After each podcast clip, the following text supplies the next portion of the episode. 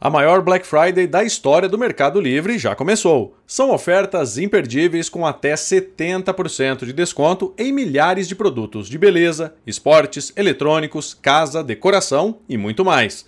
Além disso, cerca de 80% das entregas são feitas em até 48 horas e quase 60% no mesmo dia ou no dia seguinte à compra. Então, não perca tempo. No Mercado Livre, Black Friday tá na mão. Ficou interessado? Então vá até a descrição desse podcast e clique no link para saber mais. Aproveite!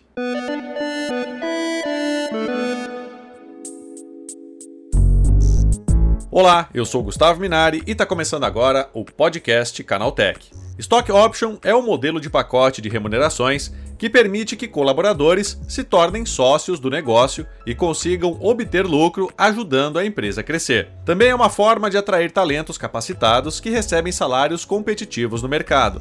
Essa maneira de dividir os lucros com colaboradores pode ser incluída no pacote de benefícios. O marco legal das Stock Options está em tramitação no Congresso Nacional e para falar sobre esse assunto, eu recebo hoje aqui no podcast Canaltech o Paulo Salib, que é fundador da SG Comp Partners. Então vem comigo que o podcast Canaltech de hoje está começando agora. Olá, seja bem-vindo e bem-vinda ao podcast que atualiza você sobre tudo o que está rolando no incrível mundo da tecnologia. Atrair talentos e incentivar as pessoas a crescer com a empresa. O modelo de incentivo chamado Stock Option oferece esses e outros benefícios para as empresas. Nos Estados Unidos, Google e Facebook usam essa estratégia. Aqui no Brasil, iFood e RD Station estão entre as techs que aplicam essa modalidade de compartilhamento de lucros. O Congresso Nacional deve aprovar em breve o marco legal das Stock Options, e é sobre isso que eu converso agora com Paulo Salib, fundador da SG Comp Partners. Paulo, primeira coisa, né? Explica pra gente na prática o que é esse marco legal das stock options. Excelente, Gustavo. Na verdade, ele visa preencher uma lacuna que tem há muitos anos, que as empresas vêm tendo que praticar planos de stock options para serem competitivas e não, não tem legislação nenhuma no Brasil. Né? Foi definida nenhuma regra, então as empresas realmente não sabiam como considerar remuneração, não é remuneração.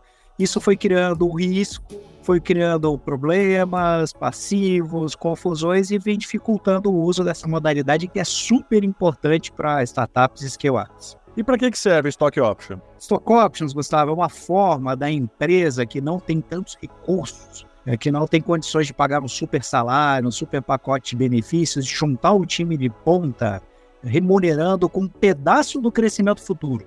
Então, no uhum. fundo, é uma maneira da empresa atrair pessoas, reter, engajar, vendendo o sonho do crescimento e dando um pedaço do crescimento futuro dela, sem ter que abrir mão do seu caixa do presente. E Paulo, por que, que isso é tão importante para uma startup? Porque justamente uma startup, o que ela mais tem para atrair uma pessoa com know-how de ponta, com a expertise, é o seu plano de crescimento. Né? Ela nunca vai conseguir, versus uma empresa muito grande estabelecida, pagar aquele super salário dar no super pacote benefícios. Então é uma maneira de potencializar o que ela tem de vantagem principal, que é pegar pessoas com muito potencial de crescimento e contribuição, e essas pessoas vão, eventualmente, durante 4, 5 anos, vão ganhar menos do que se estivessem empregadas numa companhia mais tradicional, porém, depois de 4, 5 anos, podem ter uma formação patrimonial bem significativa, muito superior ao que teriam numa organização mais madura.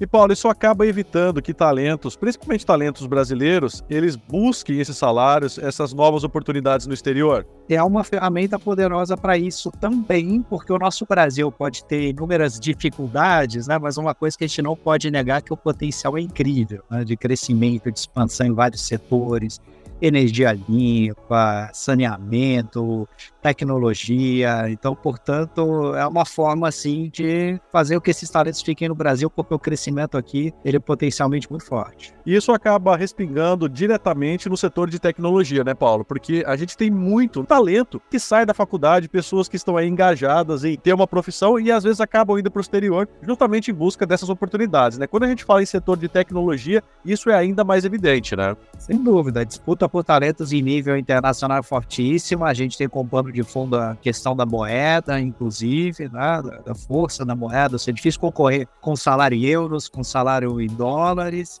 E, portanto, essa ferramenta pode ajudar muito nessa disputa para manter esses talentos no Brasil, com a dificuldade que é as pessoas entenderem e saberem valorizar quando receberem stock options, entenderem qual é o potencial de ganho. Então, esse é um desafio muito forte para as empresas, que é comunicar e fazer com que as pessoas entendam o valor. Eu costumo citar a história da massagista do Google, que já saiu várias vezes na imprensa, que no começo o Google não tinha muito dinheiro. Falou, olha, eu queria tanto oferecer serviço de massagem aqui, benefício para o meu time de engenheiros, desenvolvedores. Não consigo pagar muito, mas eu te dou stock options. E a massagista falou, stock options, o que, que é isso e tal. Tentaram explicar e deram, e depois, vários anos, está lá. Massagista do Google exerce 3 milhões de dólares em stock options e compra mansão. Né? Então, é, esse é um exemplo né, de como pode ser significativo o efeito. E o stock option na prática, Paulo, ele acaba funcionando como uma garantia para o futuro, né? Como é que é isso? Na verdade, Gustavo, o risco ele é grande, né? Então, quer dizer, não dá para talvez chegar com uma garantia como seria um plano de previdência, né? Porque colocando num exemplo prático, se uma empresa hoje vale muito pouco, digamos um real cada ação, as stock options vão dar o direito para as pessoas que permanecerem um certo tempo, por exemplo, quatro anos, a no futuro comprarem essas ações por um real, que é o preço lá atrás. Então, uma empresa que venha crescer muito, digamos que a ação já esteja a 100. Então, para cada opção, ele vai comprar por um real e vender por 100 vai ter um lucro de 99. Então, é esse que é o ganho das stock options.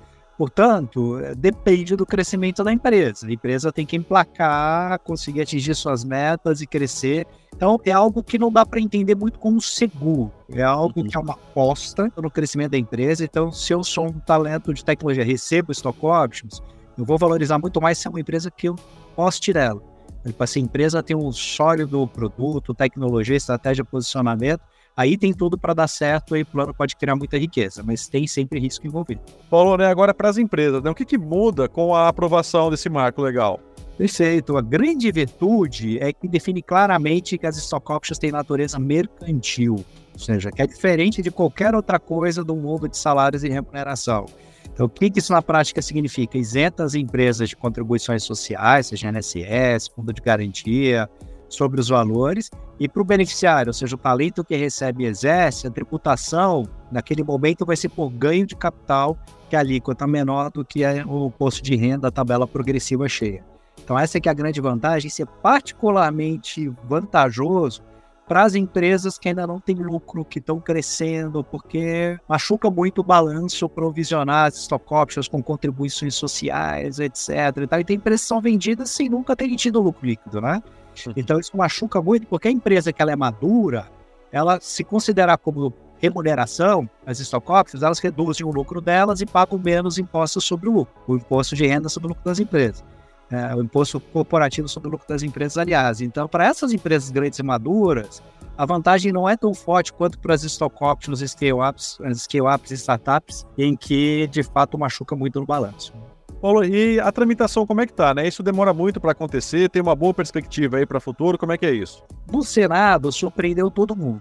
Foi extremamente positiva a velocidade, a aprovação por unanimidade da Comissão de Assuntos Econômicos, caiu em ótimas mãos, pessoas que se interessaram e discutiram. Na Câmara dos Deputados, por enquanto, a gente não sentiu ainda essa energia, esse interesse, esse engajamento, seja por conta da energia estar tá toda focada na forma tributária e outras questões, mas o que a sensação é que precisa de um sabe, de um pai ou de uma mãe, alguém que pegue ali e assuma isso na Câmara dos Deputados, então tá um pouquinho como uma incógnita total, né? A gente conversa às vezes com algumas assessorias de clientes de relacionamento institucional e fala, olha, esse é tipo de projeto de lei que às vezes, como não tá nem muita gente falando é, ou, ou, criticando, ou acompanhando todo de perto, os deputados não estão tão interessados, de repente isso vai para votação e passa, porque é uma regulamentação positiva, hoje existe, né? Então é sempre um avanço, mas por outro lado também falta alguém para colocar na pauta ali.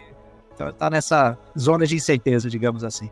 Paulo, né, depois, né, caso esse marco ele seja aprovado, né, essa implementação, ela já é imediata ou leva um tempinho para que as empresas se adequem? Como é que funciona isso? Excelente. Sendo aprovado, é imediato.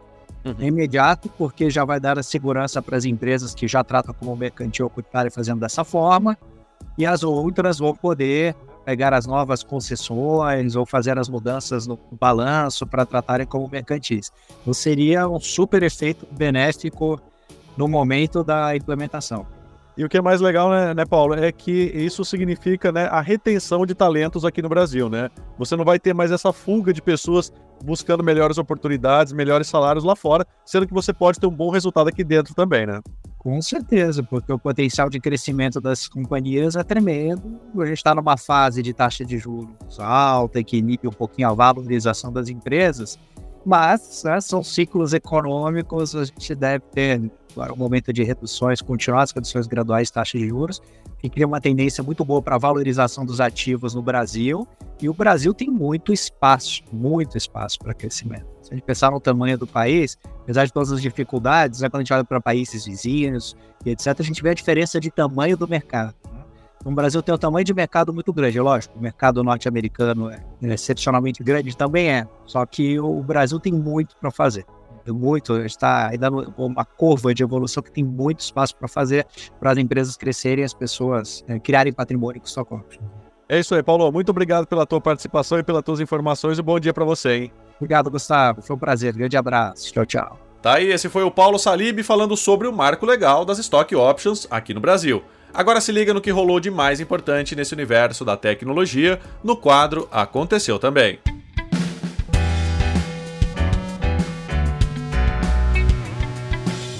Chegou a hora de ficar antenado nos principais assuntos do dia para quem curte inovação e tecnologia. O YouTube Music começou a liberar para o público uma nova ferramenta de IA generativa para a criação de capas personalizadas para playlists. A novidade permite que as pessoas criem artes para ilustrar as suas coleções a partir de uma descrição em texto.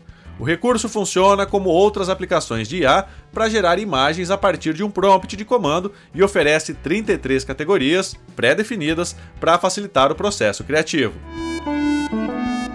O Google Maps mudou de cor e a nova paleta começou a chegar para mais pessoas, com ampla distribuição da atualização para Android, iOS e web. A mudança no visual torna o aplicativo mais parecido com o rival da Apple e apresenta cores mais suaves na experiência geral de navegação pelo app. O novo visual começou a chegar ao público em setembro, com liberação gradual para todos os mercados, e agora parece alcançar a maioria dos consumidores.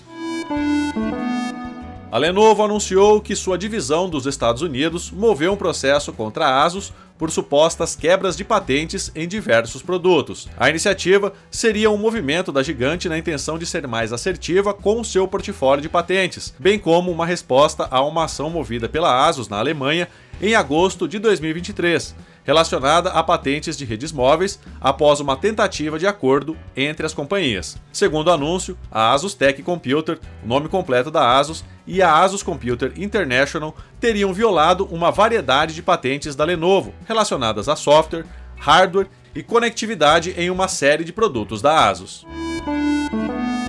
A Microsoft anunciou um novo programa de recompensas para quem encontrar falhas de segurança, vulnerabilidades e bugs no Windows Defender, o antivírus da empresa para computadores. Os pagamentos começam em 500 dólares, cerca de 2.500 reais, e podem chegar a até 20 mil dólares, algo próximo a 100 mil reais. A página do programa informa que a recompensa máxima é atingida para quem encontrar uma vulnerabilidade de execução de código remoto, considerada a mais severa pela equipe de desenvolvedores. Mesmo que tenha anunciado o Apple Vision Pro em junho desse ano, a Apple não informou datas específicas para que o headset tenha suas vendas iniciadas, limitando-se a dizer que ele chegaria no início de 2024. Agora, o conhecido analista Mark Gurman disse que o produto deve ser disponibilizado de forma oficial em março do próximo ano, um pouco depois da previsão inicial de entregas em janeiro. A princípio, as primeiras unidades devem ser vendidas apenas nos Estados Unidos e chegariam a outros países nos meses seguintes. Espera-se que locais como Canadá e Reino Unido recebam o produto no final de 2024, por exemplo. Tá aí com essas notícias o nosso podcast Canaltech de hoje vai chegando ao fim. Lembre-se de seguir a gente e deixar uma avaliação no seu aplicativo de podcast preferido. É sempre bom lembrar que os dias de publicação do programa são de terça a sábado, com um episódio novo às 7 da manhã para acompanhar o seu café. Lembrando que aos domingos tem também o Vale Play, o podcast de entretenimento do Canaltech. Esse episódio foi roteirizado e apresentado por mim, Gustavo Minari, e a edição foi do Yuri Souza. O programa também contou com reportagens de André Laurente Magalhães, Guilherme Haas, Vinícius Mosquen e Renan da Silva Dores. A revisão de áudio é do Wallace Moté, com trilha sonora de Guilherme Zomer. e a capa desse programa foi feita pelo Eric Teixeira. Agora nosso podcast vai ficando por aqui. A gente volta amanhã com mais notícias do universo da tecnologia para você começar bem o seu dia. Até lá, tchau, tchau.